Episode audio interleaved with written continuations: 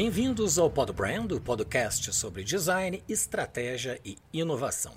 Falamos sobre estes temas com as pessoas mais incríveis do Brasil, que enxergam diferente e estão mudando o mundo para melhor, trazendo um conteúdo brilhante, inspirador e que você pode colocar em prática em sua jornada.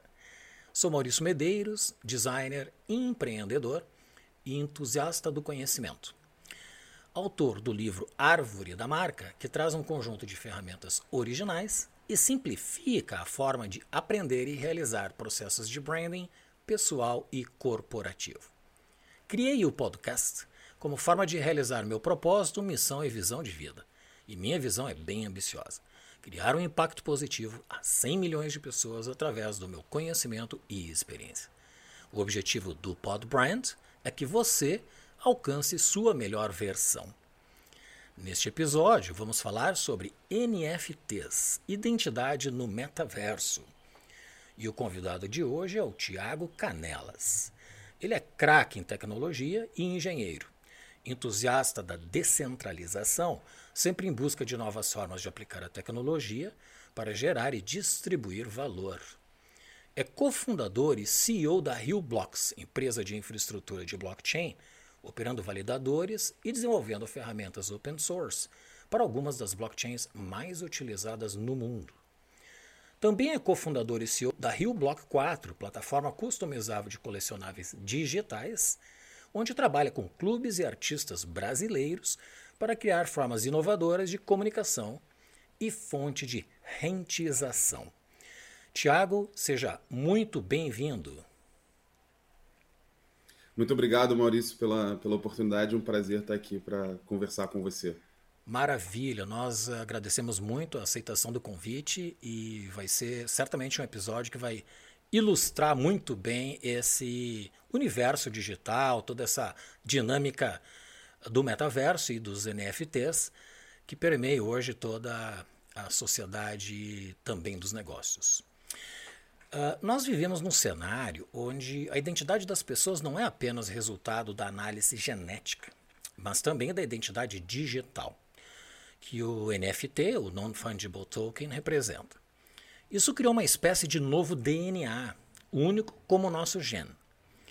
Para a grande maioria das pessoas, essas terminologias são muito esquisitas, de difícil interpretação. Explica pra gente o que são NFTs e metaverso. Legal. Bom, é, acho como você mesmo falou aí sobre a, a, questão da identidade única, né? E acho que esse é o, esse é o ponto para a gente começar a falar de NFT e até de blockchain em geral, né? É, NFT ela gera uma coisa no mundo digital que a gente está acostumado a ter no mundo físico. Né? É, uma, uma diferença fundamental quando a gente transita do mundo físico para o digital é que no mundo digital você, até pouco tempo atrás, não conseguia diferenciar o original da réplica. Né? Então, no, no mundo físico, se você tem um quadro é, feito por um determinado autor e você tem uma réplica daquele quadro, você, via de regra, vai conseguir diferenciar um do outro. Né? Então, esse aqui tem uma tinta, uma técnica, ele foi feito de um determinado jeito, um especialista consegue é, fazer essa diferenciação. O mesmo vale para documentos, né? Você está falando de um documento certificado ali, você consegue entender que aquele documento ele é o, o, original, porque você tem uma determinada assinatura ali que você pode validar. Isso vem desde lá, quando as pessoas é, usavam ali o, o, o anel para marcar na, na cera. E isso nunca foi possível no mundo digital. Né? O mundo digital ele essencialmente é um mundo onde você fez um Ctrl-C, Ctrl-V e a sua réplica é exatamente igual ao original. Então você não conseguiria atribuir essa originalidade a um objeto digital, né? Você não, não, não poderia nem falar, talvez, em objetos digitais, né? Você tinha ali artes que, que podiam ser livremente copiadas. E o que o NFT faz é, é conferir originalidade e, de uma certa forma, essa identidade a um objeto digital. Então agora você consegue falar que uma obra de arte digital ela é a obra de arte original que o artista intencionalmente criou, assinou e publicou para o mundo. Da mesma forma, você consegue falar que uma escritura ela é original, é, simplesmente olhando ali, sem precisar ir até um, até um cartório. Então fica ali auto-evidente, ele está fazendo isso de uma forma é, descentralizada, que é a grande é, revolução, né? Você fazer isso, você dizer qual é o, o objeto é, real, verdadeiro e dar garantir essa unicidade de forma descentralizada, distribuída, sem precisar de um cartório, do banco, do governo ou de mesmo de um especialista para falar que aquilo é, é, é, original ou a cópia ou qual que é, é dentro da sequência qual que é aquela é, aquela aquela obra ou aquele aquele bem. É, e aí quando você fala de, de metaverso eu acho interessante, eu fui. É, é, eu gosto de pesquisar isso, né? Porque é, universo é meio que a palavra única, né? É como se você existisse e vem lá do. É, de que Deus falou e, e cria o mundo, né? Que vem da mesma origem de Fiat Lux, faça a luz, e que a gente chama hoje de, é, especialmente no mundo das criptomoedas, de é, moedas Fiat, né? Baseadas em confiança. Mas enfim, é, universo é aquele, a palavra única, né? É a única realidade que existe. É, e aí, acho que à medida que a tecnologia foi se, se foi evoluindo, né? E a gente sempre teve essas visões de ter, de viver outras histórias. Você entra nessa visão do metaverso, né? Que é o quê? Se você, o universo é uma realidade única, o metaverso seria uma realidade alternativa, né? Então, é, o metaverso ele é uma outra, digamos assim, realidade ou um outro universo é, que tem regras próprias, que tem convivências próprias e como você falou que você pode inclusive ter uma identidade diferente, né? Buscando, se for ver a, a primeira vez que foi utilizado a palavra metaverso foi num, num, num livro de ficção científica, né? Um, um cyberpunk é, onde um, um, programador ele era durante o dia um entregador de pizza e de noite ele era um rei samurai num universo digital que ele construiu. Né? Então você tem essas, essa possibilidade de duas ou mais vidas. Mas se você pensar de uma certa forma, o, o trabalho já é um universo diferente às vezes da vida pessoal e etc. Então é, eu acho que a gente tem evoluções nesse sentido e, e é, novas formas de fazer isso, né? de, de criar novas identidades, talvez. Uhum. Num lugar onde as pessoas elas poderão ter mais prazer, evitar dor, decepções e escolher onde é mais legal viver. O metaverso pode se transformar em uma segunda sociedade em que as pessoas passarão mais tempo lá do que na realidade do bioma?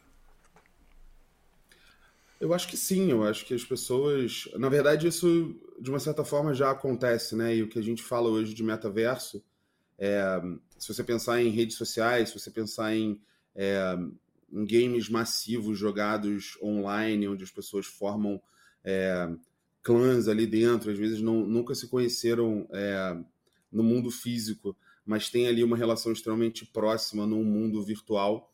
Eu acho que isso, de uma certa forma, já acontece e a tendência quando você é, adiciona novas tecnologias mais imersivas, eu acho que é sim disso acontecer cada vez mais é, num sentido de fuga, né? De uma, uma outra realidade que você talvez controle mais e que ela é muito muito apelativa por causa disso, né?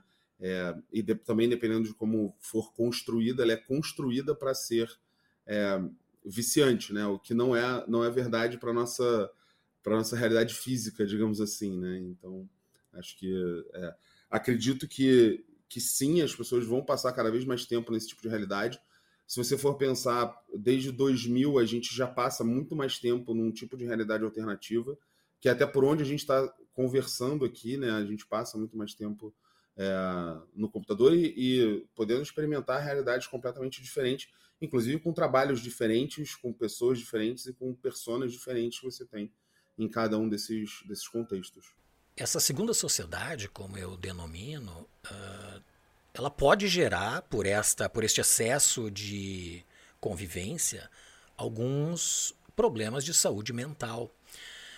Uh, que ainda não se sabe qual vai ser efetivamente o efeito disto, mas uh, da mesma forma que os jogos interagem na área de recompensa no cérebro, sobretudo aumentando a dopamina, que é justamente o neurotransmissor que proporciona satisfação, prazer e te, te traz energia, uh, isso tem um risco a ser uh, dimensionado. Eu, num episódio anterior, conversando com o Fred Gelli, fiz uma pergunta para ele relacionada a este tema, especificamente de que forma o design poderia ajudar na prevenção dessas doenças mentais que podem ser desencadeadas a partir da convivência dentro do metaverso. Então ainda é um, um, tema a ser abordado, discutido, estudado né, profundamente. Ainda é muito novo né, todo esse universo uh, virtual. Né? Assim como para as marcas, uh, nossa identidade é um valor uh, que deve ser protegido. Na realidade atual, a senha pode ser roubada, a biometria hackeada, o passaporte falsificado. São todos uh, meios de identificação das pessoas. O que garantirá a segurança da identidade das pessoas no metaverso? E ainda, nós poderemos replicar esta identidade como um clone?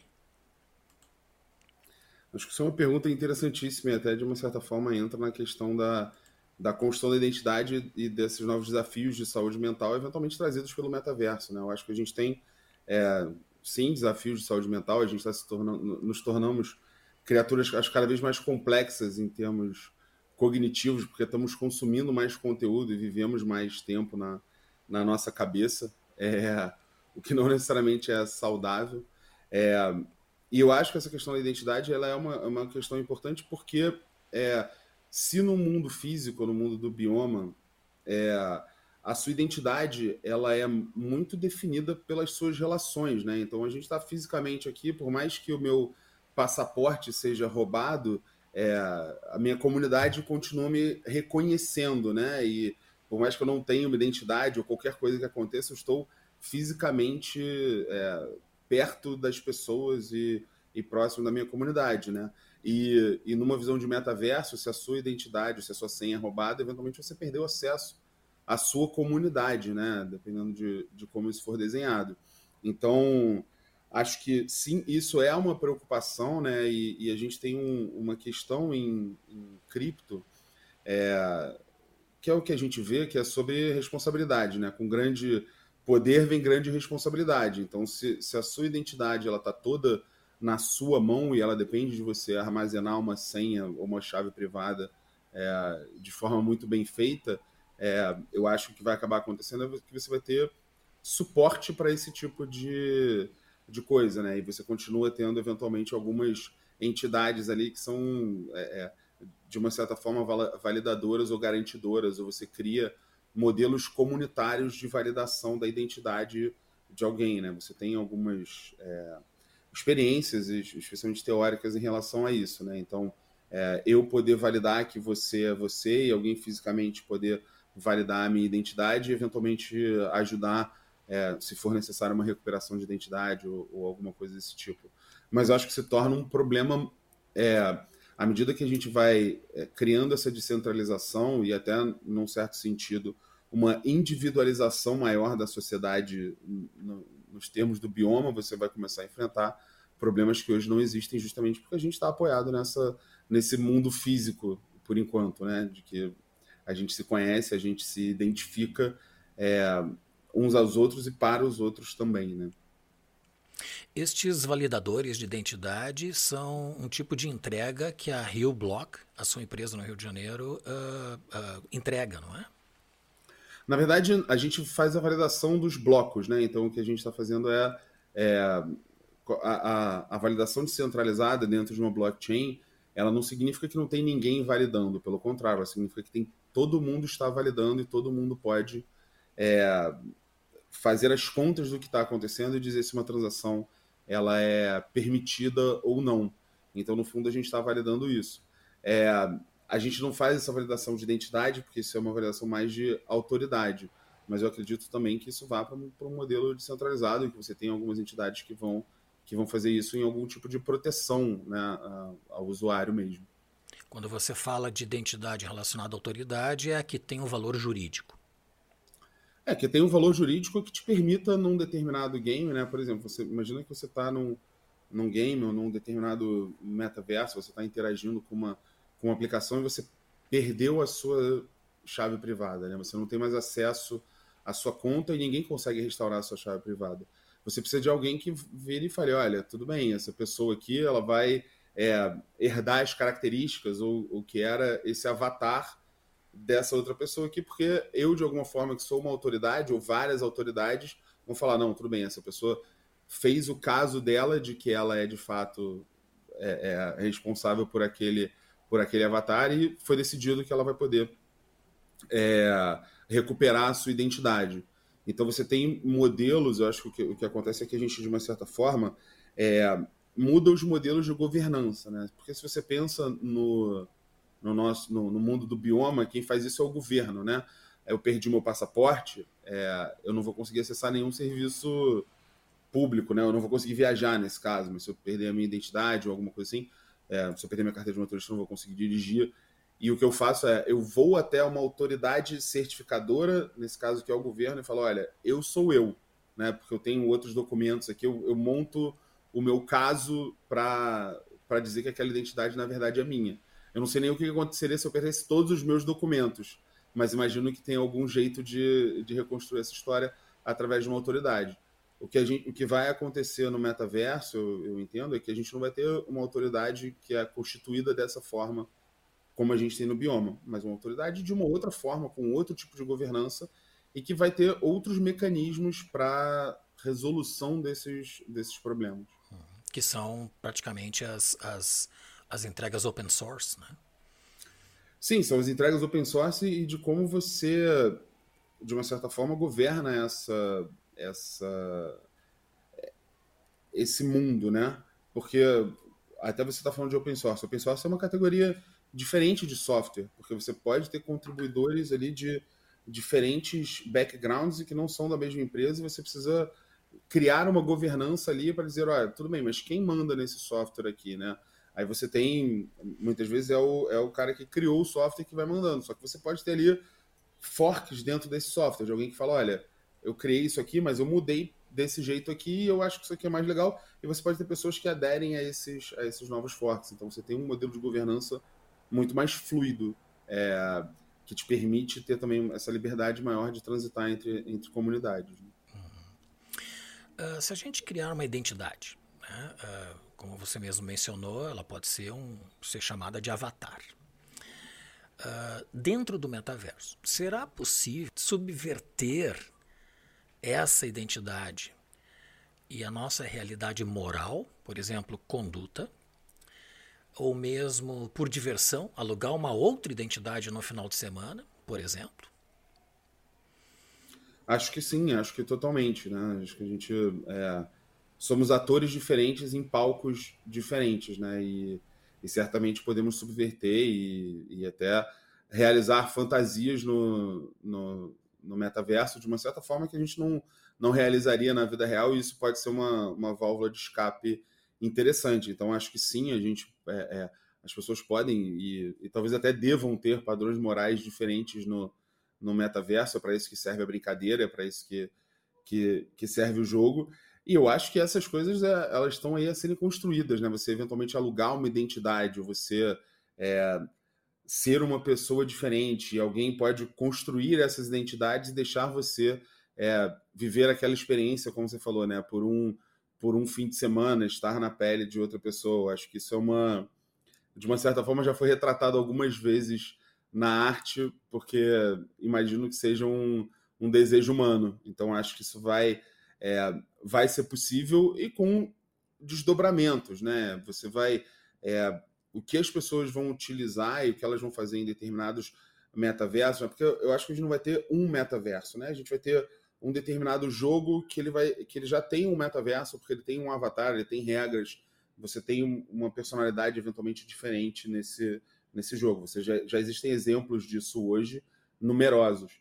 É, você eventualmente vai ter realidades mais imersivas e você vai poder fazer isso para em outros contextos, né? Então você vai ter múltiplos metaversos, na verdade. Eu acredito que você possa inclusive ter múltiplas personalidades. Você vai ter a sua personalidade é, quando você estiver discutindo um determinado hobby é, dentro de um, de, um, de um ambiente imersivo que a gente vai chamar de metaverso. É, você vai ter uma outra personalidade quando você estiver trabalhando, e você pode ter uma personalidade quando você estiver trabalhando num projeto, é, eventualmente como designer, que é diferente de quando você está trabalhando num projeto como gerente de projetos. E à medida que o trabalho fica mais fluido também, você tem esses dois papéis com duas comunidades diferentes. E você vai se portar de forma diferente dentro dessas comunidades, porque é, nos seus grupos de amigos você, você provavelmente se porta de forma é, um pouco diferente quando está falando com um determinado grupo, ou com outro, ou com a sua família. É, enfim, acho que é, a tendência é que as pessoas é, sim tenham essa fragmentação, na minha visão, à medida que elas estão interagindo em universos diferentes. Quanto mais imersivo e, e quanto com diferentes estímulos também vão fazer com que a sua personalidade, personalidade seja diferente. Né? Então, você está falando de um, é, de um jogo como um GTA, onde o objetivo é você, sei lá, formar uma gangue, roubar carros e etc., você vai dar vazão a um tipo de característica da sua personalidade. Né? Se você tem um outro, um outro jogo de um outro contexto, com outro objetivo e com, é, com estímulos sociais diferentes, eu acho que você tende a se comportar de uma forma também diferente. Né? Pode ser uma, uma ferramenta de autoconhecimento, né? ao mesmo tempo que é um, um perigo para a saúde mental, pode ajudar muito no autoconhecimento das pessoas. As plataformas de mídias sociais nos últimos anos transformaram talvez no maior meio de comunicação entre as pessoas. Dentro do metaverso, existe a possibilidade de se criar plataformas de mídias sociais e as pessoas interagirem lá dentro, se comunicando, se relacionando através de avatares? Sim, acho que essencialmente o, os metaversos eles são é, plataformas de mídias sociais, né? E se a gente pensar como a, a mídia social, essa interação é, como um componente, não um produto, né? Você tem muito isso já nos jogos hoje, né? Então você tem as pessoas que elas estão interagindo ali, elas eventualmente estão falando sobre a vida delas, só que elas estão interagindo em cima de uma, de uma outra atividade que não é a pura interação, né? É, hoje as mídias sociais elas são muito um, um para a maioria das pessoas, né? A gente tem sempre aquele é, 3%, 5% que estão produzindo muito conteúdo e o resto está consumindo muito conteúdo, né? Então eu acho que a gente pode sim ter essa dinâmica, a tendência é que a gente tenha uma dinâmica é, que absorva esse tipo de coisa é, nos metaversos. E isso não precisa ter o poder econômico de uma grande plataforma já estabelecida. Pode ser um programador, um, um geek, um aficionado pela tecnologia e programação em qualquer lugar do mundo criar esta rede social e a partir daí ela virtualizar. Né? Sim, eu acredito que é isso, que não vai vir da, dessas grandes corporações de hoje, né? Porque é, você tem modelos que não estão estabelecidos e que talvez precisem subverter algumas coisas que são crenças muito arraigadas, né? Então, talvez nessas é, você tem uma, uma, troca de guarda, digamos assim, em termos de quem desenvolve essas tecnologias e quem está mais preparado para desenvolver o próximo, para dar esse próximo passo, né? Se a inteligência artificial ela é baseada na mímica das atividades cognitivas humanas. Uh, são tecnologias trabalhando juntos para permitir que as máquinas percebam, compreendam, ajam e aprendam com níveis de inteligência semelhantes ao humano. Então eu te pergunto: nós corremos o risco de a inteligência artificial dentro do metaverso influenciar milhares ou quem sabe milhões de pessoas, modificando hábitos de cultura ou mesmo a política de um país? Isso já aconteceu, né? Então acho que não é uma questão da gente correr esse risco. Isso acontece no, no nosso dia a dia. Se você pensar no, no que existe até de, de conversa e pesquisa sobre é, as eleições em países que usam muito mídia social, Estados Unidos, Brasil, e como é, essas dinâmicas influenciam é, na tomada de decisão e, e, até no que as pessoas estão vendo, eu acho que isso é, é, é claramente isso acontece. Acho que a, a, questão é que hoje em dia, se você pensar nisso, é, é, uma, é um algoritmo, porque a inteligência artificial ela é treinada, né? É o que você falou, a inteligência artificial ela é, é ela aprende com um determinado padrão. E esse padrão, ele tem um, uma, função objetiva ali, né? Então, hoje, o, os algoritmos que são utilizados de inteligência artificial, eles buscam otimizar a receita que a gente gera para as plataformas de mídias sociais. E isso não é uma. E, e, e a questão é que não, assim, não é uma. É, é, não é algo contra as máquinas, mas o fato é que quando, quando você começa a otimizar isso, né, quando o Facebook ou quando uma, uma plataforma de mídia social começa a otimizar isso, eles não estão preocupados com o que isso vai fazer no meio do caminho, né? Você fala, olha, otimiza aqui quantos cliques eu tenho nos anúncios. E aí a, a, inteligência artificial, o que ela vai fazer, como um bebê, ela vai testando tudo. É, só que ela não, diferente de um bebê, ela não, não morre, né? Se ela se der errado, ela vai testando as coisas e vendo o que funciona mais. E eventualmente o que funciona mais, e o que a gente descobriu que funciona mais, são emoções muito fortes, emoções de ódio, emoções de polarização. É, e isso é, uma, é, um, é um efeito colateral não desejado, né? O que se desejava era eu preciso aumentar o tempo que as pessoas passam aqui no meu, no meu cercadinho digital. E o resultado disso foi a criação, sei lá, de um, de um crack digital, né? É, porque você estava pensando numa, numa otimização única ali de alguma coisa sem estar preocupado com as, com as consequências não intencionais daquilo, né? Então eu acho que o, a grande diferença é quando a gente conseguir, de uma certa forma, abrir esses algoritmos e fazer com que esses algoritmos sejam mais transparentes e, no limite, que você consiga trazer o seu próprio algoritmo, né? É o que é, isso já, já é uma, uma, uma, palavra, né? Bring your own algorithm é, uma, é um conceito. Você já tem, por exemplo, o Twitter trabalhando em, em coisas que levam, que vão nesse sentido, é, de que você vai, vai ter ali um algoritmo que ele vai ser seu e ele vai, ele vai eventualmente otimizar para você passar 30 minutos ou menos nas redes sociais, porque é isso que você colocou como seu objetivo. Então ele pode ser um algoritmo que a partir de um momento ele deixa só é, posts que você não vai gostar ali, é, porque o objetivo dele é te tirar da frente do celular para você ir fazer alguma outra atividade, ou que ele vai te estimular, né? Você vai ver ali, olha, hoje ele é otimizado para eu passei um post, eu cliquei. Mas ele poderia ser otimizado para falar assim, olha, eu passei um post e depois eu comi uma salada eu passei um post e depois eu fui é, correr, me exercitar. Ou eu passei um post e depois eu fui melhor avaliado pelos, pelos, pelas pessoas que trabalham comigo, pela minha família.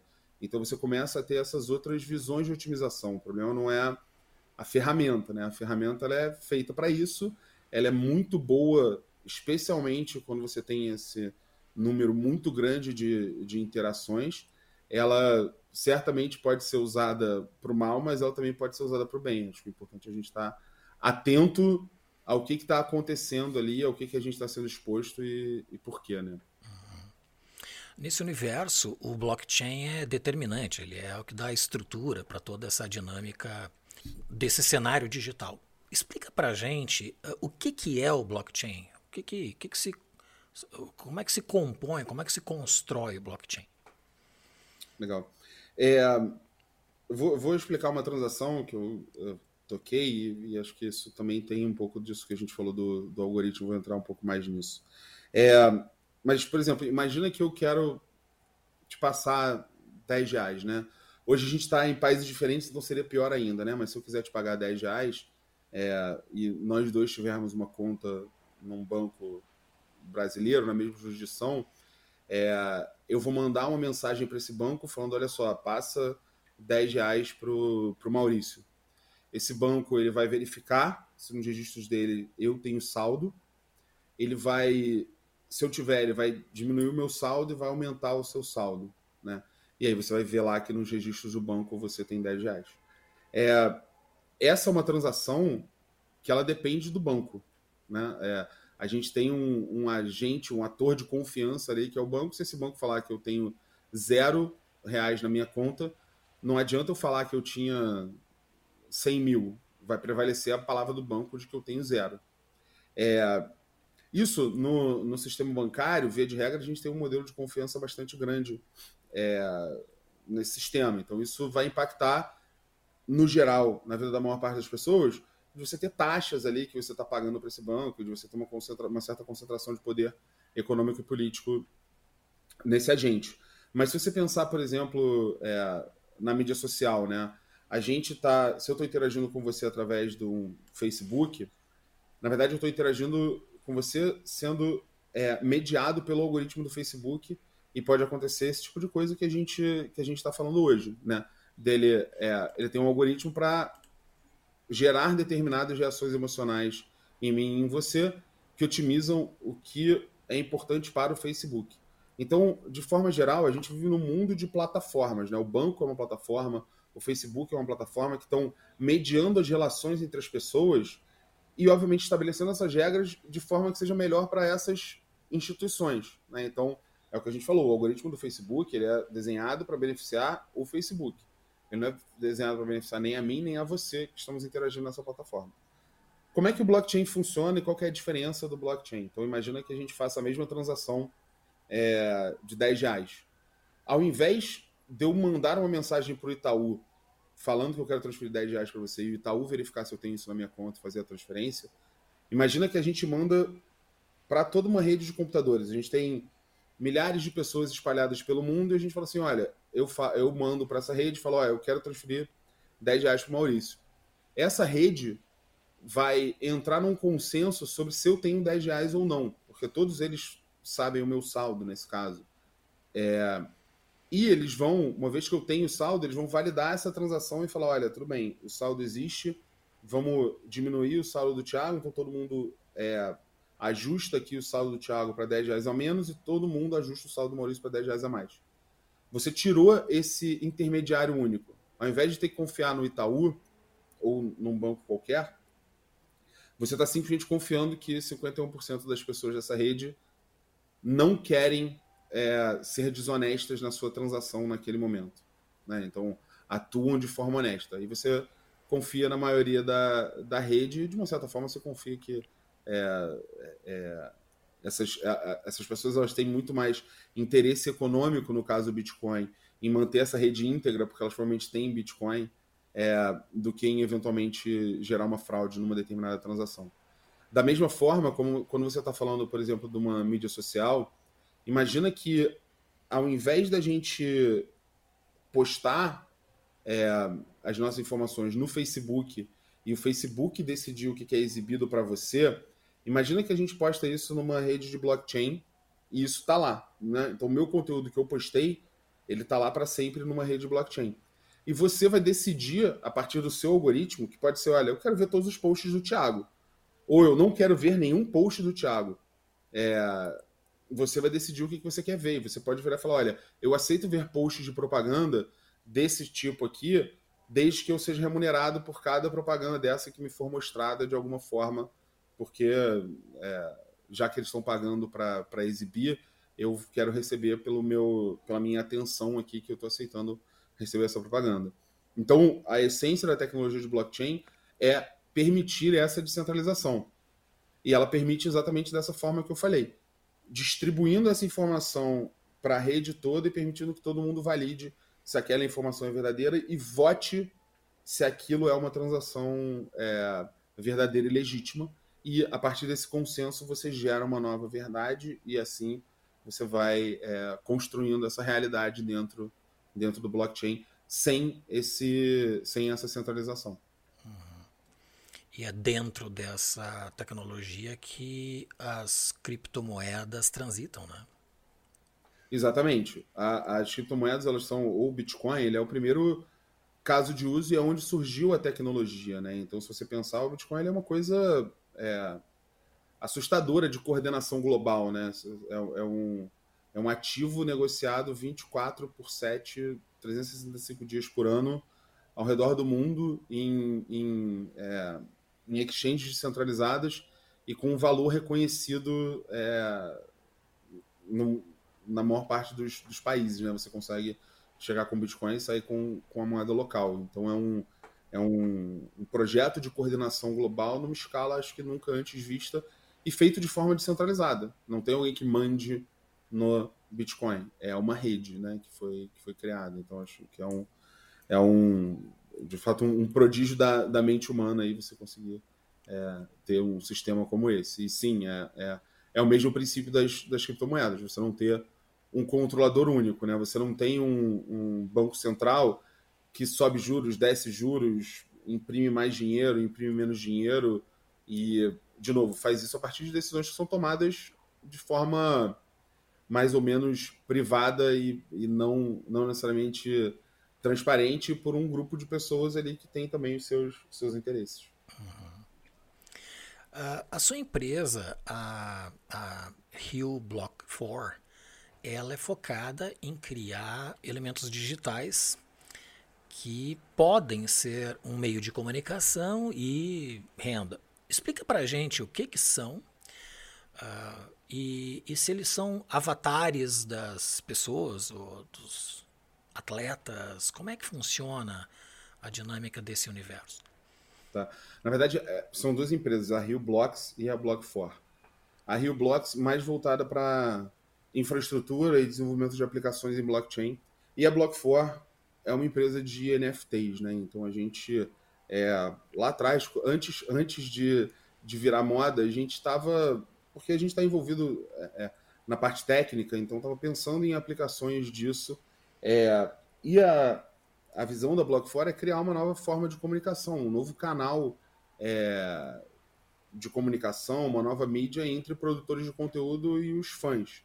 Né? Então, se hoje você tem é, determinadas formas de entregar um conteúdo, né? então se você está falando é, de um time de futebol, por exemplo, você tem o time de futebol é uma criação de conteúdo, né? Os torcedores eles são fãs apaixonados, você tem uma, uma relação extremamente sentimental ali, mas o que você consome, via de regra, desse clube, no geral, é conteúdo, né?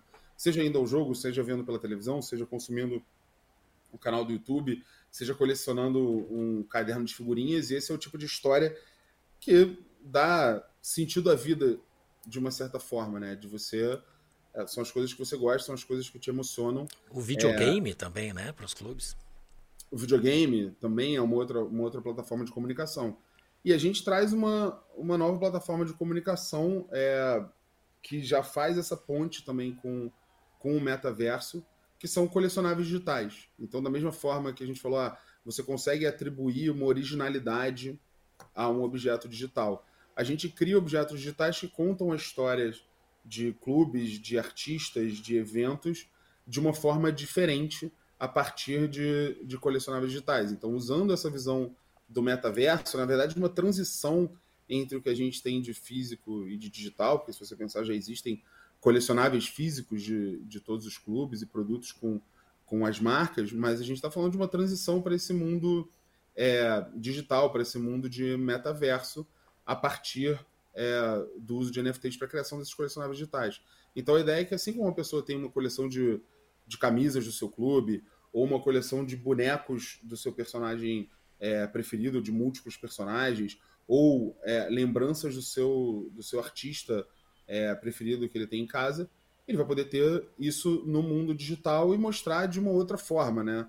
Porque, de novo, se você faz amigos no, no bioma, você pode levar eles na sua casa e mostrar o que você tem. Se você faz esses amigos no metaverso, a sua personalidade ela também está definida ali e o que define muito da sua personalidade é o que você é, é, são os objetos que você valoriza, né? E de uma certa forma vão ser os objetos digitais no metaverso que você valoriza, né? Então isso que a gente é, isso que a gente entende, por isso que a gente criou a Block4.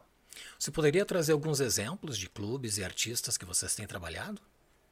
Sim, é, a gente tá, o, o, primeiro clube que a gente lançou foi o Vasco, é, e a gente tem, no caso deles, a gente fez uma, uma coleção bem legal é, recentemente do Roberto Dinamite, é, que, de novo, é um grande ídolo com, com grandes histórias. E, por exemplo, a gente trouxe a camisa é, número 15, então a gente refez o modelo de camisa que o Roberto estava utilizando no primeiro jogo dele, quando ele entrou, fez dois gols e ganhou o apelido de Dinamite. Então a gente está contando essa história, que é uma história que ela obviamente já, já é conhecida, pelo menos por alguns é, dos fãs, mas de uma forma diferente, trazendo de uma forma diferente a possibilidade do fã se relacionar. Então a gente recriou a estátua 3D é, que hoje está atrás do gol de São Januário e, e transformou isso num, num, objeto digital. Fiz isso com a camisa. É, tem é, coleção de, de cards dos jogos para os torcedores poderem ter lembranças daqueles jogos especificamente. É, um outro clube que a gente tem uma parceria muito legal é o Santos, né? Então o Santos é, tem uma história maravilhosa, obviamente. A gente lançou uma coleção celebrando, por exemplo, o Mundial de 1962, que o Santos ganhou é, com jogos é, contra o Benfica, né? E você teve jogos em Lisboa e no Rio, né? Naquela, naquela época foi, foi conquistado no Maracanã. E a gente, nesse caso dos colecionáveis, a gente tem ali é, camisas, né? A gente lançou a camisa do, do time, lançou a taça, a faixa, etc.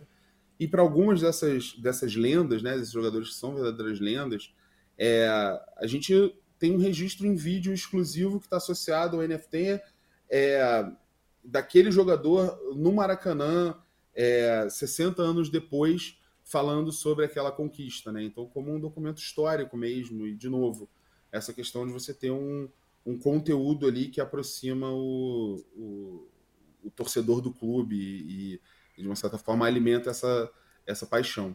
Né? Então, esses acho que são dois exemplos. A gente tem com Bahia, a gente tem é, com a Pitt, com Maneva, com Angra, a gente tem com algumas é, alguns artistas e alguns clubes de futebol aí que estão bem interessantes. Novidade. É E como é que os torcedores e os fãs acessam esse conteúdo? Então, a gente hoje é uma plataforma. É, se você entrar em vasco.tibs.app, as pessoas conseguem acessar. A gente, nesse momento, até um ponto que a gente conversou aqui, né? A gente está abstraindo completamente a complexidade de blockchain. Né? Então, a pessoa não precisa ter uma carteira, não precisa se preocupar com, com chave privada e com acesso, ela faz o login dela é, da forma como ela faria com qualquer outro site, ela pode conectar com o Google, com o Facebook, ela não precisa ter criptomoeda, ela pode comprar esses colecionáveis com cartão de crédito, com Pix, então é, é, é por essa plataforma. E a ideia é que isso, né, uma coisa importante é, isso é um, é um, é um ativo digital que ele é da pessoa que comprou, né? Então, no futuro, essa pessoa ah, tem um metaverso aqui e a gente tem a conexão e permite que isso seja exibido em qualquer metaverso. Essa pessoa pode usar, né? ela tem a certificação de que aquilo é dela é, em qualquer lugar. Né? Ela não é, é, Ela quebra um pouco essas barreiras que eu falo, ah, os jogos hoje eles já são metaversos, né? Só que no, no, no bioma, no, num metaverso que seja digno desse nome, se eu compro aqui né, um, um skate né? Eu vou numa loja aqui, eu compro um skate, eu posso andar com esse skate em qualquer lugar. Né? Eu posso levar ele debaixo do braço e eu saio andando com ele. Hoje, os modelos, os games, eles ainda são muito fechados, né? Então ele vende ali um, um, um item dentro do game, que pode ser um, um, skate, uma arma, uma blusa, qualquer coisa, mas você só pode usar ali, né? Como se eu comprasse o skate, mas eu só posso usar esse skate dentro da loja de skate que me vendeu, e para estar tá lá eu tenho que ficar pagando é, aquela loja. Não, a nossa ideia é, olha, você tem essa camisa aqui, ela pode ser usada de diferentes maneiras, em diferentes é, contextos, em diferentes universos, porque ela é sua, ela não é, ela não é, é, é de ninguém mais que não seja seu esse objeto. Então você tem a, a, a, posse de fato, você pode usar esse objeto da forma como você, como você quiser. Uma última pergunta sobre NFTs e blockchain. É, existe uma quantidade fixa de caracteres que determinam essa chave ou essa senha? É, existe, mas eu não sei exatamente quanto é, e depende da blockchain, na verdade. Porque o que a gente está falando, quando, quando você fala de, de blockchain, não é exatamente uma senha, né? A, a senha, ela é, um, é uma coisa essencialmente pouco segura. Por quê? Porque a senha ela precisa ser um segredo compartilhado, né? Se eu estou falando com você aqui, olha, é, vamos combinar aqui uma senha para acessar a porta da sua casa, a gente no mínimo duas pessoas sabem essa senha. Né? Então, já dizia minha avó que um segredo compartilhado por duas pessoas já não é mais um segredo. Né? Então, da mesma forma acontece quando você está falando de, de senhas na internet. Quando eu falo a minha senha para o Google, eu estou falando, ó, oh, Google, esse aqui é o nosso segredo compartilhado. Então, essa senha pode vazar e ela acontece muito, ela vaza constantemente. É, o blockchain ele funciona como uma coisa chamada criptografia de chave pública. Né? Então, Imagina que ao invés de eu combinar uma senha com você para eu poder acessar a sua casa, ou qualquer coisa, uma mensagem que você me mande, é, eu falo assim: olha só, Maurício, eu vou te mandar um cadeado aqui. Você tranca com esse cadeado a sua casa, porque só eu tenho a chave. Então essa chave ela nunca precisou sair da minha posse e a gente e você consegue validar que sou eu. Eu consigo te mandar coisas que, que são é, é, na verdade você consegue mandar coisas fechadas com esse cadeado que só vão ser abertas por mim. Isso é, é o que matematicamente faz a criptografia, criptografia de chave pública. Então você gera um par de chaves, uma chave pública que você pode entregar para qualquer pessoa. Ela funciona como esse cadeado que eu te falei. Né? Então eu entrego para qualquer um, qualquer um que fechar uma mensagem com esse cadeado, eu tenho a chave privada que nunca precisa deixar, eu nunca preciso expor essa chave privada de forma nenhuma. Ela pode ficar totalmente guardada comigo e aí é, é a questão da minha grande responsabilidade de guardar essa chave privada, porque é só ela que vai conseguir é, abrir a porta da sua casa ou abrir essas, essas mensagens. Uhum. Então, é, essa, essa diferença essencial de tecnologia é uma diferença muito grande no, na segurança, especialmente na segurança potencial que você tem por, por não precisar compartilhar esse segredo que é a sua senha. Perfeito. Quais são as formas uh, de as empresas e marcas aumentarem a sua participação de mercado e seus resultados dentro do metaverso?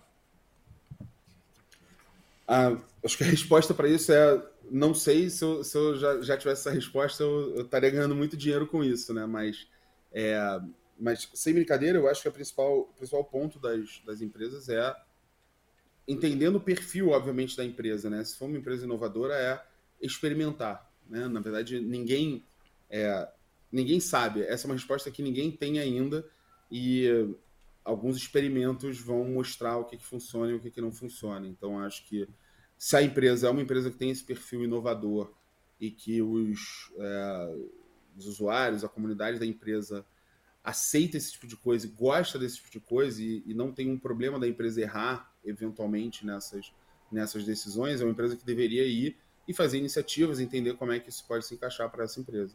Se é uma empresa mais conservadora, ela deveria, tudo bem, a gente não precisa estar ali nesse momento, vamos tentar entender o que, que, o que, acontece, mas eu acho que para ter sucesso, hoje, ela precisa experimentar e ela precisa entender que ela está tomando um risco de uma certa forma e que ela vai fazer escolhas que vão é, se concretizar ou não em sucesso. Então, é preciso ter um apetite de risco e uma abordagem que ela seja uma abordagem voltada para inovação mesmo e, e para experimentação. Né? Acho que o que uma coisa que eu sei que não vai funcionar é você tentar simplesmente transpor a experiência que existe é, ou no mundo físico ou na Web 2 e simplesmente tentar transpor isso para a Web 3. Você precisa pensar com a cabeça de que aquilo é uma tecnologia nova, é um universo novo, são possibilidades novas. Né?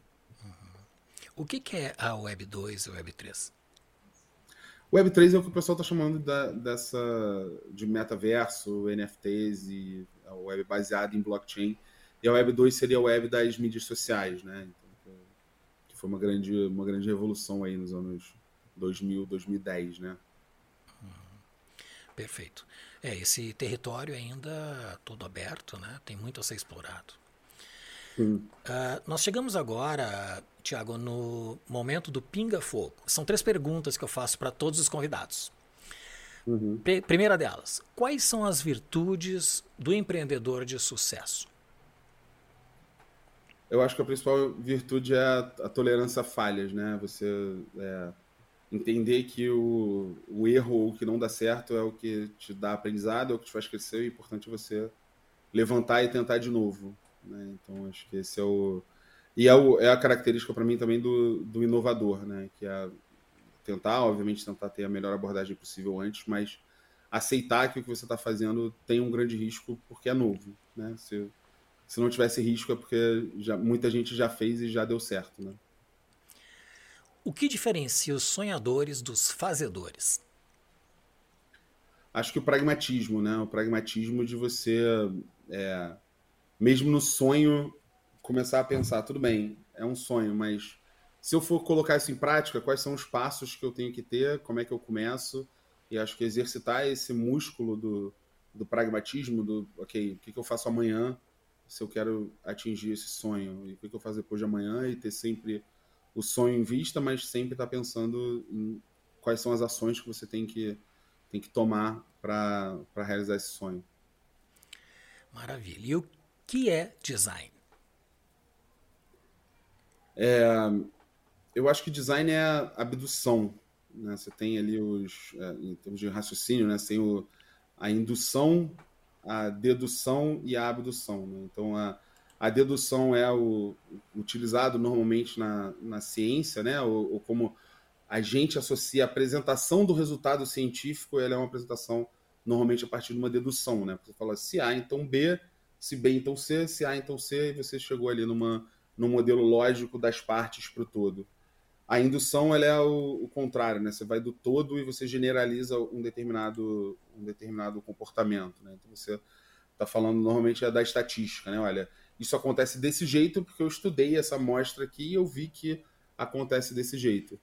E a abdução seria aquele processo de, olha, tudo bem, mas vamos imaginar como é que isso poderia acontecer para depois poder submeter isso aos testes da dedução e da indução, que eu acho que é a capacidade humana, né? De você virar e falar, olha, isso não existe, como é que eu crio alguma coisa aqui que pode funcionar a partir de coisas que não, não são processos, né? Você pode ter processos é, inspiradores para isso, mas que no fundo são são isso, inspirações e que você vai ter ali soluções propostas que depois você vai testar, né? Então acho que o design é, é esse processo da abdução, né? Da busca dessas soluções. Perfeito. Tiago, nós chegamos ao final e suas explicações nos trazem uma luz de conhecimento num tema tão atual né, e tão pouco compreendido, eu diria. Eu gostaria ainda que você indicasse um ou mais livros que ajude as pessoas a alcançarem a sua melhor versão e se despedisse do Podbrand. Legal. É, bom, eu vou indicar um livro que eu estou lendo agora, que eu demorei para ler, mas eu acho muito bom, que é a biografia do, do Albert Einstein, do é, Isaac. Não esqueci o sobrenome dele. O, o mesmo que fez a biografia do uh, Steve, Steve Jobs. Jobs. Isso, Steve Jobs. Ele fez a biografia do Da Vinci também, que é, que é muito boa. Acho que é muito, muito legal entender é, esses, esses homens do seu tempo e, e, e, como é que eles eram, até como, como lições de vida. E se pudesse subverter, eu, eu tenho escutado muito podcast. Eu, eu tem um podcast de filosofia especificamente, que ele conta a história da filosofia, que eu acho que ele é sempre muito proveitoso para a gente entender a história do pensamento. Né? É em inglês, chama Philosophize This. É, mas quem, quem tiver aí, quem, até quem quiser treinar o inglês, é, é um podcast bom para você treinar o seu inglês, né? Fica ali ouvindo, mas eu acho muito interessante também por, por falar de, de filosofia. A gente vive em momentos em que a gente está. Toda essa questão de discussão da realidade, discussão de é, onde vem o sentido das coisas, o que, que forma a nossa identidade, identidades diferentes que a gente tem, são discussões que elas são filosóficas, elas, filósofos já discorreram sobre isso, estudaram e é, discutiram isso muito, eu acho que tem muito a acrescentar ao que a gente está, a, forma como a gente enxerga o, o mundo hoje essas transformações. Perfeito. Quero colocar este link deste podcast também, assim como o livro que tu indicaste, no site do Podbrand, que é podbrand.design. E é Walter Isaacson, acabei de ver aqui, não era o, Isaac, né? É o autor do, do, da biografia. O autor da biografia do, do Einstein, do Steve Jobs, do Da Vinci.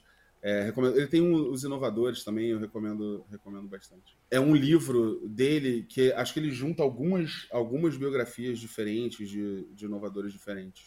Perfeito. É, Nós vamos pesquisar e também vamos incluir na nossa lista dentro da página Ler no podbrand.design.